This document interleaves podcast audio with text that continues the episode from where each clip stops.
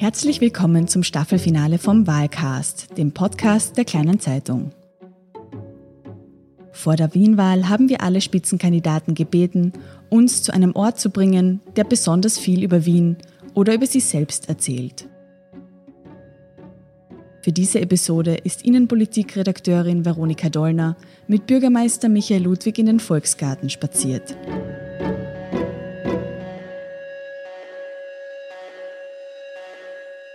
Ludwig ist seit 2018 Bürgermeister von Wien und wird es wahrscheinlich auch nach der Wahl bleiben. Seit dem Zweiten Weltkrieg stellt die SPÖ durchgehend den Bürgermeister. Ob seine Partei trotz dieser Tradition progressiv ist, was sich beim Thema Integration ändern muss und wie Corona die Stadt verändert, darüber hat er mit uns gesprochen. Guten Tag. Hallo. Guten Tag, guten Tag, guten Tag. Wir gehen ein bisschen spazieren. Ja, gerne. Ja, gerne, ja. super. Gern. Wir haben gesagt, Volksgarten gehen wir, glaube ich, gell? Genau, in Volksgarten gehen wir und ich würde vorschlagen, dass wir über den Rathausplatz gehen, Genau. weil der leer ist. Ja, das kommt ganz selten vor und ist Corona-bedingt, denn sonst haben wir immer eine fast hundertprozentige Auslastung des Wiener Rathausplatzes. Das ist eine der wichtigsten Event-Location, die es in unserer Stadt gibt und wird unter normalen Umständen täglich benutzt, entweder für Veranstaltungen oder für Auf- und Abarbeiten. Und wie finden Sie da so diesen Blick auf den leeren Rathausplatz? Ja, beklemmend. Ja, es ist zum einen zwar eine einmalige Möglichkeit, dass man den Platz in seiner Gesamtheit und zwar leer lebt, aber es ist beklemmend, wenn man weiß, dass üblicherweise tausende Menschen den Platz frequentieren, sehr viel Freude empfinden und wir auch den Ehrgeiz haben, dass wir in unserer Stadt sehr viele niedrigschwellige, kostenfreie Angebote stellen. Sie haben da gerade den Peter Leipinger gewunken. Ja, den kenne ich auch schon länger noch aus seiner Zeit, äh, wie er bei Ö3 war und äh, ich glaube, er rechnet sich Chancen aus, in den Wiener Gemeinderat einzuziehen. Ja, ich glaube, er ist auf einem Listenplatz, wo sich das durchaus ausgehen dürfte für die ÖVP. Das ist alles vom Ergebnis abhängig. Also da sollte man sich äh, nicht von Meinungsumfragen zu sehr verwirren lassen. Das gilt für jene, die gut liegen und gilt für jene, die schlechter liegen.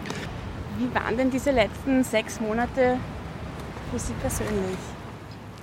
Ja, geprägt vor allem durch die Sorge, dass wir Entscheidungen treffen und die Bevölkerung gut durch eine Gesundheitskrise bringen, dass wir aber die Auswirkungen auf den Wirtschaftsstandort, auf den Arbeitsmarkt nicht außer Acht lassen. Ich habe aus diesem Grund heraus viele Schritte gesetzt, die wir auch als äh, Stadt, als Bundesland setzen können. Wir haben beispielsweise die, die ersten Sitzungen organisiert zwischen Verantwortlichen im Gesundheitsbereich und äh, den äh, leitenden Mitarbeitern in der Kulturszene, um gemeinsam zu überlegen, wie man auch unter Corona-Bedingungen den Kulturbetrieb wieder in Gang bringt. Wir haben Leitlinien entwickelt, auch unter der Federführung von Professor Diplom-Ingenieur Hutter, die mittlerweile nicht nur für Wien, sondern österreichweit äh, doch eine sehr, sehr gute Handhabe gebracht haben, wie man bei Kultur, aber auch bei Sportveranstaltungen umgehen kann mit größeren Menschenmengen. Also von daher war diese gesamte Entwicklung immer begleitet mit der Sorge um die Wiener Bevölkerung, aber auch mit der Sorge, wie es wirtschaftlich weitergeht. Was gibt es, was Sie jetzt nicht mehr so tun, wie Sie es vor einem halben Jahr gemacht haben? Worauf müssen Sie verzichten? Naja, natürlich auf den persönlichen Kontakt mit meiner Mutter, die ist 85, die ich zwar regelmäßig betreut habe, aber immer auf die räumliche Distanz geachtet habe. Ich habe sie auch versorgt mit Lebensmitteln, gerade in der Phase, wo man der älteren Generation geraten hat, nicht das Haus zu verlassen. Also von daher war es natürlich ein starker Einschnitt auch in die persönlichen Beziehungen. Das ist auch der Grund, dass ich äh, nicht nur am 27. Jänner einen medizinischen Krisenstab in Wien eingerichtet habe, sondern dass wir einige Wochen später auch einen psychosozialen Krisenstab eingerichtet haben, weil wir bemerkt haben, dass es äh, nicht nur Herausforderungen im Gesundheitswesen gibt, sondern dass viele Menschen auch äh, psychische Probleme durch diesen Lockdown gehabt haben. Äh, Zunahme von Depressionen, also und zwar unterschiedliche Generationen. Das war natürlich bei der älteren Generation ein Thema, die besonders oft zu Hause waren, aber auch bei vielen jungen Menschen, die nicht gewohnt waren, mit einer solchen Situation umzugehen. Wie viele Corona-Tests haben Sie bisher gemacht?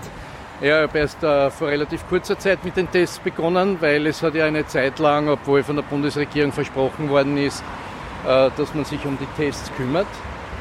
Unter der Überschrift Testen, Testen, Testen und Testen ist Chefsache, nämlich gemeint Chef der Bundesregierung, Das war natürlich nicht so. Wir haben unsere Stadt um die Testkits gekümmert, um die Testmaterialien. Und ähm, ich war der Meinung, dass da Politiker keinen Vorteil haben sollten. Also ich habe mich erst testen lassen, wie sichergestellt war, dass wir genug nicht einmal, wie, nicht einmal wie die Katrin Gahl, ihre Wohnbaustadträtin aus ihrem Regierungsteam, positiv war, da haben sie, sind Sie auch nicht getestet worden? Nein, bin ich auch nicht getestet worden. Es war relativ gleich klar, nachdem wir ein sehr gewissenhaftes Contact Tracing gemacht haben, äh, dass sie, obwohl sie Mitglied der Stadtregierung war, niemanden in unserem Umfeld angesteckt hat. Jetzt ähm, haben wir ja für dieses Format alle Spitzenkandidaten gebeten, mit uns zu einem Ort in Wien zu gehen, der besonders viel über, über Wien aussagt. Sie wollten gerne in den Volksgarten gehen und sie wollten auch gerne zu Fuß gehen. Ist klar vom Rathaus, dass wir zu Fuß gehen, aber fahren Sie öffentlich jetzt nicht wegen Corona oder wie handhaben Sie das? Nein, ich fahre sehr gern mit öffentlichen Verkehrsmitteln, immer mit Maske natürlich. Ich gehe auch sehr gerne, wenn sich eine Möglichkeit bietet, zu Fuß. Aber ich fahre natürlich auch mit dem Auto. Den Volksgarten habe ich deshalb ausgewählt, weil man die sehr positive Entwicklung unserer Stadt, aber auch die Schattenseiten unserer Stadt auf engen Raum sehr gut sehen und zum Teil auch erklären kann. Jetzt sind wir gleich da. Da vorne haben wir ein, ein, ein Bankerl im Schatten reserviert. Ähm, zum, zum, Mobilitätsverhalten wollte ich noch gerne. Äh, haben Sie eine Jahreskarte? Na, selbstverständlich. Und fahren Sie auch, auch manchmal? privat bezahlt, falls Sie mich das fragen sollten. Davon gehe ich aus. fahren Sie auch mit dem Rad manchmal? Nein. Weil? Nein, ich gehe lieber zu Fuß oder fahre mit öffentlichen Verkehrsmitteln. Also äh, von daher ist mein Mobilitätsangebot damit abgedeckt. Und wie kommen Sie in der Früh immer ins Rathaus? Verschieden. Äh, manchmal mit dem Auto, manchmal mit öffentlichen Verkehrsmitteln. Manchmal auch zu Fuß. Grüß Gott, mein Name ist Hubert Batterer, ich bin der Chefredakteur und Geschäftsführer der Kleinen Zeitung. Schön, dass wir uns hören. Wenn Ihnen unser Wahlkast gefällt, dann mögen Sie vielleicht auch unseren Wien-Newsletter Wien Memo. Am besten Sie abonnieren ihn gleich unter www.wienmemo.at und probieren ihn aus. Der Newsletter ist ebenso wie dieser Podcast hier kostenlos, was ich als Geschäftsführer jetzt nicht so rasend sexy finde. Nicht nur in Wahlkampfzeiten versorgen wir von der kleinen Zeitung Sie mit genau den Informationen, die Sie brauchen. Wir berichten aus Ihrer Region und aus der weiten Welt. Wir führen Debatten, sind nah dran an den Entscheidern in Politik und Wirtschaft und behalten einen nüchternen Überblick in der schwierigen Lage rund um das Coronavirus. Wir können diese Arbeit nicht ohne zahlende Leser und Abonnenten machen. Bitte informieren Sie sich deshalb auf kleinezeitung.at über unsere vielfältigen Angebote. Es geht, wie ich meine, um viel, nämlich darum, ob es in Zukunft unabhängigen Journalismus, unabhängige Qualitätszeitungen, wie wir es sind, und wie wir uns verstehen in Zukunft auch weitergeben wird. Und auch Podcasts wie diesen hier.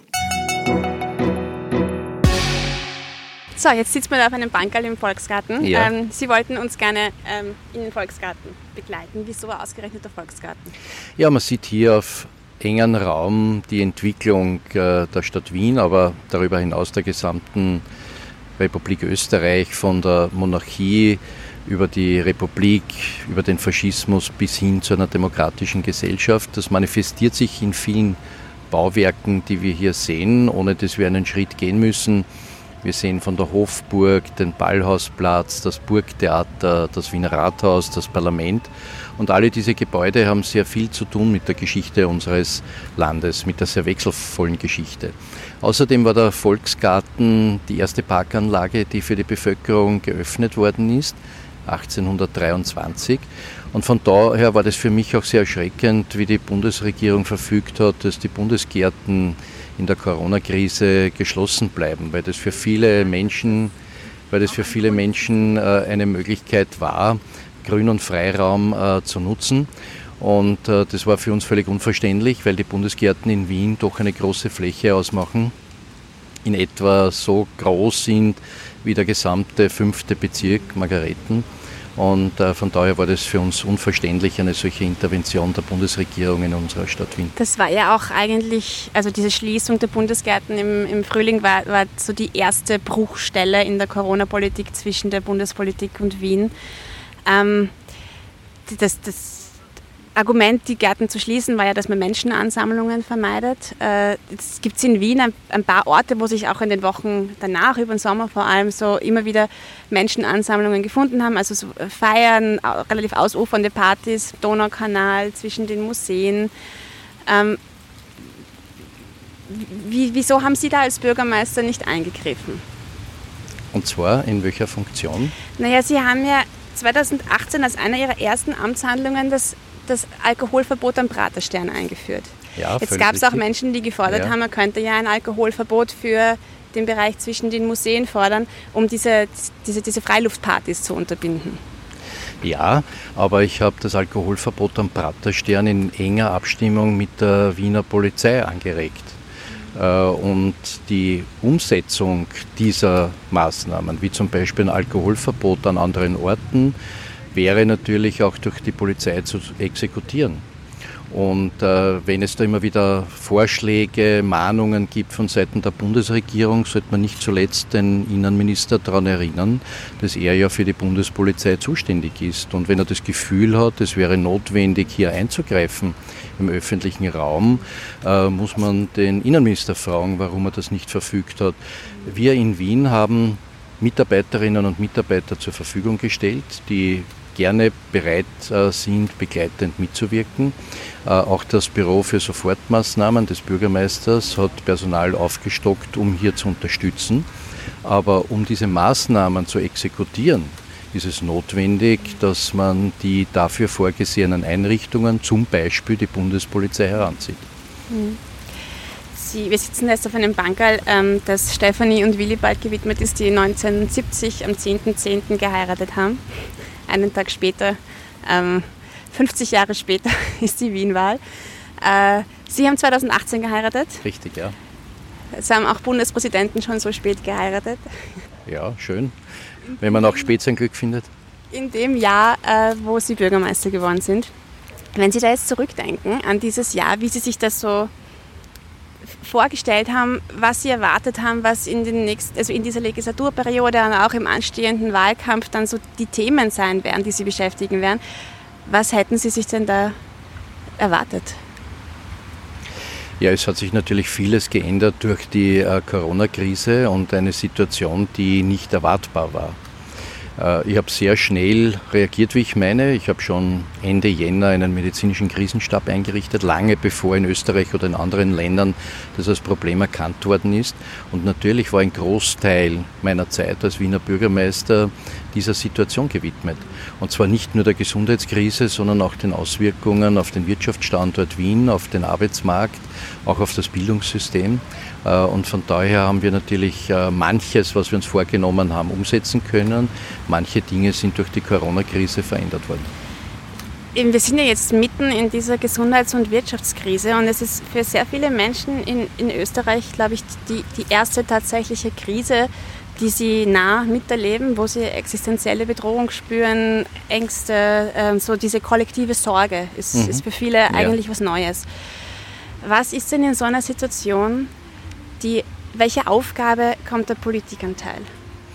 Na, vor allem äh, richtige Schritte zu setzen und auch beruhigend zu wirken und vertrauenserweckend.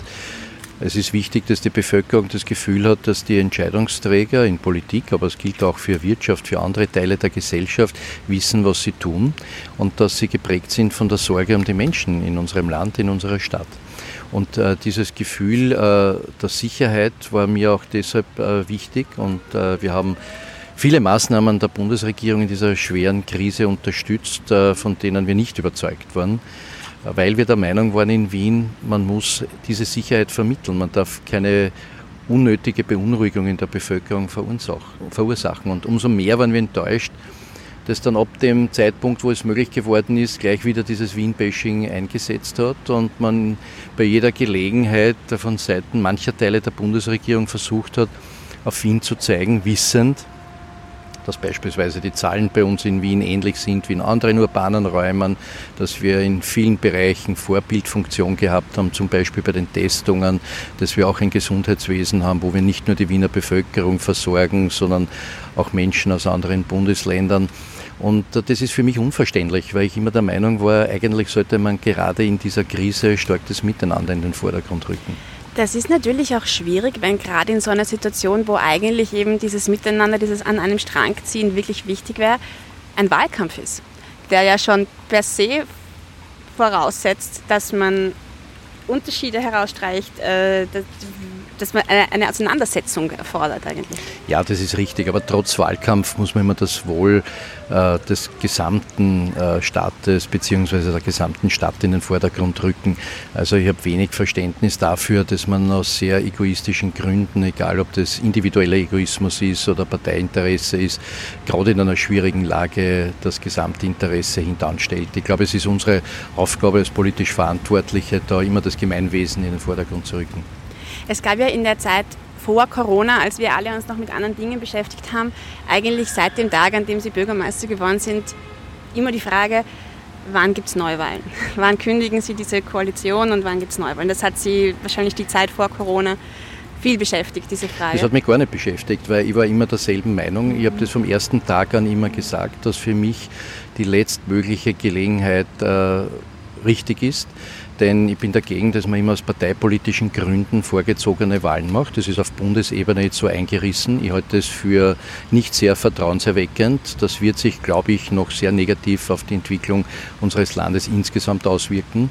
Äh, ich war der Meinung, dass man in Wien das anders machen soll, nämlich dass sich die Wählerinnen und Wähler verlassen können dass man in einer Legislaturperiode arbeitet und nicht ständig auf Meinungsumfragen schielt und einen günstigen Zeitpunkt äh, wählt, wann es für die eigene Partei am besten ist. Also von daher war das mir. auch im letzten halben Jahr nie bereut? Weil das, das habe ich nie bereut, weil ich habe Grundsätze und ich bereue Grundsätze nicht. Das ist eine, eine Einstellung zur Politik und zur Gesellschaft, die man hat oder nicht hat. Setzt man das Wohl der eigenen Partei in den Vordergrund oder das Gemeinwohl? Ich habe mich entschlossen, für das Gemeinwohl einzutreten, auch wenn es für meine eigene Partei oder für mich als Bürgermeister von Nachteil ist. Jetzt ist eben die Wahl am 11. Oktober. Äh, das ist auch in der Stadt schon überall unübersehbar. Überall hängen Wahlplakate. Sie ja, es hängen viele Wahlplakate mit Menschen, die gar nicht zur Wahl stehen. Das überrascht mich am meisten. Ich würde ja gerne mal mit jenen diskutieren, die da auf den Plakaten hängen. Äh, also ich frage mich, ob der Bundeskanzler äh, die Überlegung angestellt hat, in das Rathaus zu wechseln, wo er ja schon mal war im Wiener Gemeinderat. Ich glaube, ich bin ja nicht einmal überzeugt, ob der Spitzenkandidat, der Bundesminister Blümel, ins Rathaus wechselt. Aber beim Bundeskanzler sind wir uns ziemlich sicher, dass er nicht ins Rathaus wechseln will. Das gilt auch für andere Parteien. Also ich habe ein bisschen den Eindruck, äh, dass diese Parteien kein Vertrauen in ihre eigenen Spitzenkandidatinnen und Spitzenkandidaten haben und Menschen plakatieren, die gar nicht zur Wahl stehen. Also wir könnten auch in Wirklichkeit äh, Schauspielerinnen und Sportler plakatieren, die kommen zwar auch nicht ins Rathaus, aber sind vielleicht noch populärer. Weil, weil auf ihren Wahlplakaten hängen sie und es gibt diese ja, ich Kampagne auch zur Wahl, ja. mit, den, äh, mit den Menschen, die auch nicht zur Wahl stehen, aber die alle aus dem Umfeld der SPÖ sind. Sie erinnern sich vielleicht an die Plakate der SPÖ, die ab August in Wien gehangen sind. Da gab es zum Beispiel den muskelbepackten Bauarbeiter im Ruderleiberl mit dem Slogan Arbeit schaffen. Oder die junge Frau, die aus dem Fenster schaut und darauf hinweisen soll, dass Wohnen gefördert wird. Beim offiziellen Wahlkampfauftakt von Michael Ludwig waren diese Testimonials alle anwesend, aber zur Wahl stehen sie nicht. Für diese Bemerkung erntete ich einen bösen Blick vom Bürgermeister. Schon, aber es ist schon ein Unterschied, ob äh, ein Politiker, eine Politikerin, die in Funktion ist, auf einer anderen Ebene plakatiert wird oder Menschen, die eine politische Bewegung unterstützen, die im Übrigen in manchen Fällen sehr wohl auf den verschiedenen Listen äh, sind. Denn man darf nicht vergessen, wir haben nicht nur eine Landtags- und Gemeinderatswahl, sondern auch eine Bezirksvertretungswahl. Und viele von jenen, die auf den Plakaten äh, mit mir gemeinsam sind, sind auch auf wählbaren Stellen in den verschiedensten Listen zu finden. Eines von diesen, von diesen Sujets, modern, ähm, ist eine, eine Frau, die tätowiert ist und vor der, vor der dunklen, äh, also vor der Stadt in der Nacht. Ähm, wenn man jetzt durchs, durchs Wahlprogramm durchschaut, dann äh, ist sie zwar modern plakatiert, aber ich sehe da vor allem im Wahlprogramm einmal viele Garantien, also die Lehrstellengarantie, die Pflegegarantie und so. Ähm, dann natürlich äh, das, das große Mammutprojekt äh, Ganztagsschule kostenlos und so einen kleinen Protektionismus, dass Wiener Betriebe bevorzugt werden äh, bei der Vergabe äh, von, von, von Aufträgen. Wo ist denn die SPÖ Wien für Sie modern? Ja, Sie brauchen sich nur in der Stadt umschauen. Und ich nehme schon für mich in Anspruch, äh, dass wir die lebenswerteste Stadt geprägt haben durch unsere Politik. Und äh, wenn erst vor kurzem Greenpeace äh, Wien zur klimafreundlichsten Stadt in Österreich gemacht hat, äh, Transparency International vor wenigen Wochen uns zur transparentesten Stadt Österreichs äh, ausgeschrieben hat, wir in vielen internationalen Rankings, nicht nur im Bereich lebenswertester Stadt, sondern auch Stadt der Zukunft, nämlich mit dem Smart City Index von Roland Berger, wo wir auch am ersten Platz gereiht worden sind, denke ich mir, ähm, da braucht man nur durch die Stadt gehen und man sieht, äh, wie modern Wien ist und Wien geworden ist und was wir auch für die Zukunft vorhaben. Und äh, wenn man sich gerade die Stadtentwicklungsgebiete anschaut, wo wir sehr vorbildlich äh, nicht nur eine soziale, sondern auch eine funktionale Durchmischung vorsehen, von Wohnen, Arbeiten, Freizeit und Bildungsflächen, dann kommen viele internationale Delegationen fast täglich zu uns, äh, um sich äh, zu überzeugen, wie wir eine Stadt der Zukunft errichten. Und das gilt nicht nur für die neuen Stadtentwicklungsgebiete, sondern gilt auch für die schon bestehenden Stadtviertel, die wir mit einem, wie ich meine, sehr guten Sanierungskonzept über vier Jahrzehnte begleiten. Und ich habe äh, aus diesem Grund heraus auch von der UNO die höchste Auszeichnung entgegennehmen dürfen für die sanfte Stadterneuerung, nämlich auch mit dem Hinweis, dass wir nicht nur technisch sanieren, sondern auch äh, den sozialen Zusammenhalt bei den Sanierungsprojekten in den Vordergrund rücken. Also von daher, glaube ich, können wir schon stolz sein auf unsere Modernität. Jetzt gibt es zwei Aspekte, die Sie noch nicht genannt haben, ähm, was eine moderne Stadt ausmacht. Das eine ist äh, der große Bereich Teilhabe, ähm, was man auch übersetzen kann damit, dass möglichst viele Menschen, die in Wien leben, auch in Wien wählen dürfen. Der zweite Bereich, äh, der, der viele Städte also so moderne progressive Städte eint, äh, ist die Verkehrsfrage, nämlich weitestgehend autofreie Zentren. Das sind jetzt beides Aspekte, wo Sie nicht unbedingt vorpreschen. Äh, warum glauben Sie das? Sie wissen noch, im Juni hat die grüne Vizebürgermeisterin Birgit Hewein mit dem ÖVP-Bezirksvorsteher der Innenstadt, mit Markus Fiegel, den Plan für eine autofreie Innenstadt vorgestellt. Von der SPÖ war bei dieser Präsentation niemand dabei. Michael Ludwig war sehr reserviert, ihm waren die Pläne zu unausgegoren und er stellte sogar ein Veto in den Raum. Birgit Hewein wollte die autofreie Innenstadt unbedingt noch vor der Wahl durchsetzen, aber Michael Ludwig hat es nicht so eilig damit und er hat sich durchgesetzt. Äh, sogar die Frau Vizebürgermeisterin Hebein sagt, das ist keine autofreie Innenstadt. Man kann natürlich immer Begriffe äh, in den Raum stellen und so tun, als wäre das äh, ident mit der Realität. Ich sage nur immer, man muss ehrlich sein zu den Menschen und sagen, was ist. Und man kann hundertmal sagen, es ist eine autofreie Innenstadt, wenn es keine autofreie Innenstadt ist, auch nicht nach den Plänen von der Frau Vizebürgermeisterin, wird es auch keine autofreie Innenstadt, wenn man es hundertmal wiederholt. Also von daher geht es um eine verkehrsberuhigte Innenstadt. Das ist ein Ziel, das alle Beteiligten haben. Die Anrainer genauso wie die Wirtschaftsvertreter, aber auch die Vertreter der Religionsgemeinschaften, die dort sind, die Kindergärten, die Schulen, also das eint ja alle und da bin ich äh, an vorderster Stelle mit dabei. Ich sage nur, gerade wenn man ein solches Projekt angeht, wo es viele Stakeholder gibt, wo viele Menschen betroffen sind, genügt nicht eine Überschrift, sondern ist es notwendig, dass man im Gespräch mit allen eine umsetzbare Lösung findet. Und die scheint mir nicht gegeben. Denn äh, egal welche Frage ich stelle, äh, bekomme ich keine zufriedenstellende Antwort. Nämlich äh, nicht nur, wie manche Dinge funktionieren sollen, sondern wie das auch begleitet und kontrolliert wird und äh, welche Auswirkungen das hat. Und äh, von daher, wie gesagt, hänge ich mich nicht an Begriffen, sondern äh, ich lebe in der Praxis und ich sehe vor allem, wie viele Menschen in dieser Situation leben. Also ich bin nicht an Architekturzeitungen interessiert, sondern am Wohlergehen der Menschen, die es Aber betrifft. lassen Sie sich da nicht kommunikativ zumindest ein bisschen von den Grünen das Wasser aufgraben? Nein, den Eindruck habe ich nicht. Weil wenn ich mir äh, Umfragen anschaue von den Betroffenen, schaut die Welt ganz anders aus. Vor allem, wenn man mit den Betroffenen spricht, sich nicht nur in Pressekonferenzen an Überschriften orientiert, sondern dann wirklich mit den Betroffenen spricht.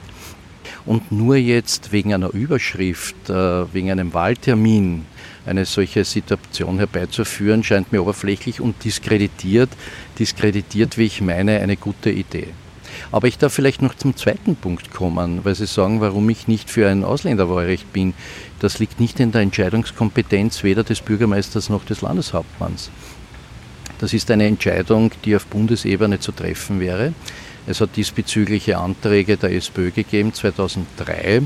Es ist da vor allem um ein Wahlrecht für Drittstaatsangehörige auf Bezirksebene gegangen, beziehungsweise Wahlrecht für EU-Bürger bei der Gemeinderatswahl. Das äh, ist abgelehnt worden, äh, nicht nur vom Verfassungsgerichtshof, sondern es hat auch keine politische Mehrheit im Parlament gegeben. Also von daher macht Sinn, darüber nachzudenken, welche Alternativmöglichkeiten es gibt dass Menschen, die in unserer Stadt leben, keine Staatsbürgerschaft haben, trotzdem mitwirken können. Und das bezieht sich ja nicht nur auf den Wahlvorgang. Es gibt ja viele andere Möglichkeiten in der Kommunalpolitik, Entscheidungen mit zu beeinflussen. Äh, wir haben beispielsweise das Interpellationsrecht ausgeweitet, auch auf Menschen, die keine Staatsbürgerschaft haben. Äh, man kann sicher darüber nachdenken, dass man im Zuge von Bürgerversammlungen, die gerade auf Bezirksebene sehr entscheidend sind, hier bessere Möglichkeiten schafft. Aber ich denke, man sollte sich, wenn man merkt, es gibt keine politischen Mehrheiten auf Bundesebene, dann konzentrieren, was gibt es für Alternativen. Jetzt ähm, auch ein weiterer progressiver Vorstoß ist diese, die Arbeitszeitverkürzung, die 35-Stunden-Woche. Die fordern die Grünen jetzt in Wien für alle Gemeindebediensteten. Sogar ihre Parteichefin im Bund fordert das. Sie nicht. Wieso? Ja, wir haben erst vor wenigen Wochen gemeinsam SPÖ und Grüne in Wien ein umfassendes Personalpaket im Gemeinderat beschlossen. Es war ein Meilenstein in vielen äh, Fragen auch äh, der Mitarbeiterinnen und Mitarbeiter der Stadt Wien. Wenn jetzt äh, quasi wenige Tage vor einer Wahl eine so umfassende Forderung gestellt wird, würde ich meinen, dass das generell immer ein wichtiges Thema ist, Arbeitszeitverkürzung, aber in dieser Forderung scheint mir das doch eher ein, ein Wahlkampfgag zu sein, ohne dass man darüber nachdenkt, wie das umgesetzt wird. Wir haben in Wien, in der Stadt Wien, 250 verschiedene Berufsgruppen und äh, es wäre wichtig zu berücksichtigen, was das für die verschiedenen Berufsgruppen bedeutet. Und ich sage immer, Arbeitszeit ist so auch wie Einkommenshöhe aus meiner Sicht immer von den Sozialpartnern zu regeln. Und das gilt für verschiedene Branchen gilt auch für verschiedene Berufsgruppen. Und von daher ist es eine sehr engagierte Forderung, wie halt vieles, äh, was von den Grünen jetzt knapp vor der Wahl kommt. Äh, aber man muss halt umsetzen auch können. Und für Sie zu unkonkret? Naja, nicht nur unkonkret. Ich meine, ist eine, man könnte das sagen, man ist generell für Arbeitszeitverkürzung. Ja, richtig. Äh, aber die Grünen sind ja in der Regierung in Wien und auch auf Bundesebene. Und wie manche Forderungen der Grünen schnell zerbröckeln, erlebt man fast täglich auf Bundesebene.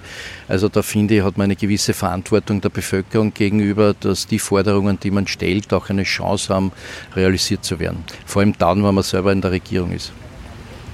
Ich mache jetzt einen, einen ähm, harten Themenwechsel, dass wir noch ein bisschen mehr unterbringen. Äh, in ihrer, von Ihrer Familiengeschichte. Von Ihrer Familiengeschichte weiß man, dass Sie äh, dass sie im siebten Bezirk aufgewachsen sind mit ihrer Mutter, die äh, Hilfsarbeiterin war in einer Fabrik, äh, lustigerweise in der Fabrik von der Familie Pochtler. Ähm, und der, der, Herr Pochtler ist jetzt der Präsident von der Wiener Industriellen Vereinigung. Ähm, sehr viel mehr, sehr viel weiter zurück weiß man eigentlich nichts. Gibt es in Ihrer Familie einen Migrationshintergrund? Ne, wenn man weiter zurückblickt, ja, also natürlich, so wie, so wie in jeder Wiener Familie. Äh, das ist ja auch typisch für unsere Stadt. Es hat ja immer Migrationsströme gegeben. Äh, sicher die stärksten am Ende des 19. Jahrhunderts. Da ist Wien ganz stark angewachsen, von der Mitte des 19. Jahrhunderts von rund 500.000 Einwohnern auf Ende des 19. Jahrhunderts mit rund 2 Millionen. Wien war damals auch die drittgrößte Stadt Europas und die viertgrößte Stadt weltweit. Das kann man sich heute nicht mehr vorstellen bei Metropolen mit 20 Millionen Einwohnern und mehr. Aber damals war Wien eine sehr schnell wachsende Stadt mit allen Problemen. Und äh, wenn wir da jetzt diese Repräsentationsbauten der Ringstraße sehen, sollte man ja nie vergessen, und darum habe ich diesen Platz auch ausgewählt, dass die Schattenseite dieser Repräsentationsbauten die sehr schlechten Wohn- und Lebensumstände der allermeisten Wienerinnen und Wiener war. Und äh, das war ja auch der Grund, dass die Sozialdemokratie sich vorgenommen hat, wenn sie in Wien die Verantwortung übernimmt, das war ab dem 4. Mai 1919, wo die Sozialdemokratie mit absoluter Mehrheit gewählt worden ist, wird Wohnen im Zentrum der politischen Arbeit stehen. Und das ist über viele Jahrzehnte auch gelungen. Und wir haben, wie ich meine, auch eine sehr vorbildliche Wohnbaupolitik betrieben, oft unter sehr schwierigen Rahmenbedingungen und haben einen kommunalen Wohnbau, den es in dieser Form in keiner anderen Stadt weltweit gibt. Das ist auch der Grund, warum 62 Prozent der Wiener Bevölkerung in einer geförderten Wohnung leben und damit leistbare Wohnkonditionen haben. Und schon als Wohnbaustadtrat haben Sie 2015 den Wien-Bonus eingeführt für Wohnungen. Das heißt, dass man ähm, bei sozial geförderten Wohnungen auf der Warteliste schneller nach vorne rückt, wenn man umso länger, länger in man, Wien umso länger man in Wien lebt. ist. Ja, richtig. Und zwar un, unabhängig von der Herkunft, richtig. Ähm, wieso eigentlich? Ja, weil es muss ein Reihungssystem geben, äh, wenn man Güter oder Dienstleistungen vertritt, äh, die von mehreren Menschen eingefordert werden, muss es ein Reihungssystem geben. Und äh, ich habe das immer verglichen äh, mit einer Supermarktkasse, dass man leichter warten kann, wenn man den Eindruck hat, äh, es geht transparent und gerecht zu. Und genauso wollte ich dieses System auch einrichten. Und es ist jedes System immer hinterfragenswert, aber ich wollte es möglichst transparent, möglichst gerecht machen. Und wenn die Menschen wissen, dass sie eine bestimmte Wartezeit auf sich nehmen, insbesondere dann, wenn sie selbstgewählte Einschränkungen vornehmen, also einen bestimmten Bezirk wollen, eine bestimmte Wohnung wollen, äh, dann glaube ich, kann man das auch leichter vermitteln. Und ich habe äh, eigentlich keine Kritik zu diesem Reihungssystem gehört. Naja, es benachteiligt halt natürlich schon Menschen, die, die, die nach Wien zuziehen, egal ist, ob Ja, aus dem Ausland oder richtig. auch aus den Bundesländern. Ja, völlig richtig. Ja, schon. Und was wäre daran ungerecht? Ich meine, man nur, dass man weiß, wir haben erfreulicherweise viele Menschen, die aus anderen Ländern zuwandern. Wir haben auch viele Menschen, die aus den Bundesländern zu uns kommen. Äh, deshalb wundert es mich immer, wenn es dann so eine Anti-Wien-Stimmung gibt, die gefördert wird von Teilen der Bundesregierung, weil offensichtlich fühlen sich viele Menschen aus den anderen Bundesländern in Wien sehr wohl, denn sonst würden sie hier nicht studieren, arbeiten und ihren Lebensmittelpunkt suchen. Sie haben in Ihrer, äh, in Ihrer Rede zum Wahlkampfauftakt, die hat fast 70 Minuten gedauert und Sie haben kein einziges Mal von Integration gesprochen. Sie haben auch in Ihrer Rede äh, im Februar das Wort Integration nicht in den Mund genommen. Wieso nicht? Ja, weil das eine Durchschnittsmaterie ist. Wir behandeln ja Menschen, die aus anderen Ländern zu uns kommen, nicht anders als äh, andere Menschen. Also von daher ist es für uns eine Durchschnittsmaterie in allen Ressorts. Jetzt, äh, Sie kennen den Integrationsbericht, 50 Prozent aller Pflichtschüler in Wien haben nicht deutsche Muttersprache. Ja. Ist das problematisch? Es ist eine Herausforderung. Es ist nicht problematisch, es ist eine Herausforderung. Äh, Und äh, natürlich äh, beschäftigt uns das ganz stark im Bildungssystem. Wir machen, wie ich meine, auch sehr viel. Äh, Aber man muss auch sehen, dass wir auch die Chancen nutzen sollten. Es gibt viele Menschen, die zweisprachig aufwachsen. Die Vermittlung der deutschen Sprache ist mir sehr wichtig. Nicht erst jetzt. Ich war hauptberuflich in einer Erwachsenenbildungseinrichtung und habe in den 80er Jahren äh, die ersten Deutschkurse äh, organisiert für Jugendliche, aber auch für Erwachsene. Also das ist ein Thema, das uns viele Jahrzehnte schon beschäftigt, das auch nie abgeschlossen sein wird. Denn Integration wird uns immer beschäftigen, immer dann, wenn Menschen zu uns kommen. Und das wird auch in Zukunft so sein. Und von daher bin ich sehr dafür, dass man auch die Chance, dass Menschen zweisprachig aufwachsen, auch nutzt, insbesondere auch in den Wirtschaftsbeziehungen. Es ist kein Zufall, dass wir gerade äh, am Balkan, aber auch in der Türkei beispielsweise sehr intensive Wirtschaftsbeziehungen haben, auch zum Vorteil der gesamten österreichischen Wirtschaft und des Arbeitsmarktes und das muss man gezielt auch forcieren. Jetzt kommt ähm, gerade in den letzten Wochen wieder ähm, sehr harsche Kritik von der Bundes-ÖVP an die Integrationspolitik nach Wien. Ihre Antwort ist dann immer, die, es gibt eine Integrationsministerin, die von der ÖVP ist und ihr Vorgänger, ähm, der jetzt Bundeskanzler ist, ist auch von der ÖVP. Äh, wenn man jetzt den Ball einmal um, also den Spieß umdreht und den Ball zurückspielt, wie, äh, was müsste sich aus Ihren Augen an der Integrationspolitik im Bund ändern, damit das in Wien dann besser funktioniert? Ja, vor allem eine positive Einstellung zum Thema Integration. Man hat ja jetzt den Eindruck, dass die Integrationsministerin so quasi eine Fortsetzung des Innenministers darstellt und äh, es primär darum geht, äh, Migration negativ zu deuten und äh, auf Probleme aufmerksam zu machen. Ich bin ja auch überzeugt, dass man nicht schönreden soll und man Herausforderungen annehmen muss und auch beschreiben muss.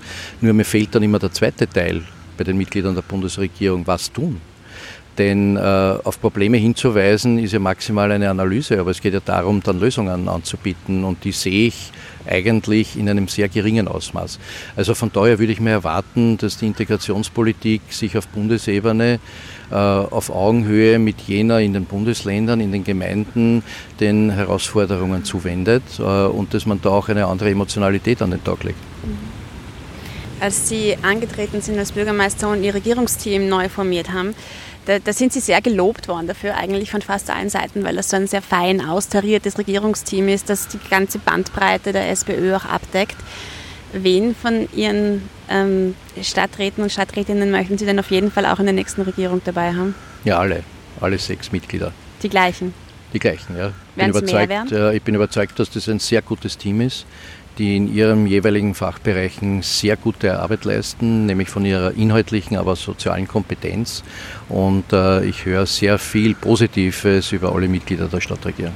Rechnen Sie damit, dass noch mehr Stadträte von der SPÖ Ja, das wird vom Ergebnis abhängig sein, aber wir haben sehr qualifizierte Persönlichkeiten, die durchaus in der Lage wären, auch Ressorts zu übernehmen. Wenn ich da nur an unser Landesparteisekretär denke oder an unseren Gemeinderatsclub. Also von daher gibt es sehr, sehr gute Persönlichkeiten. Da kommt zum Beispiel einer stellvertretender Clubvorsitzender, Dr. Stürzenbecher, Vorsitzender im Finanzausschuss.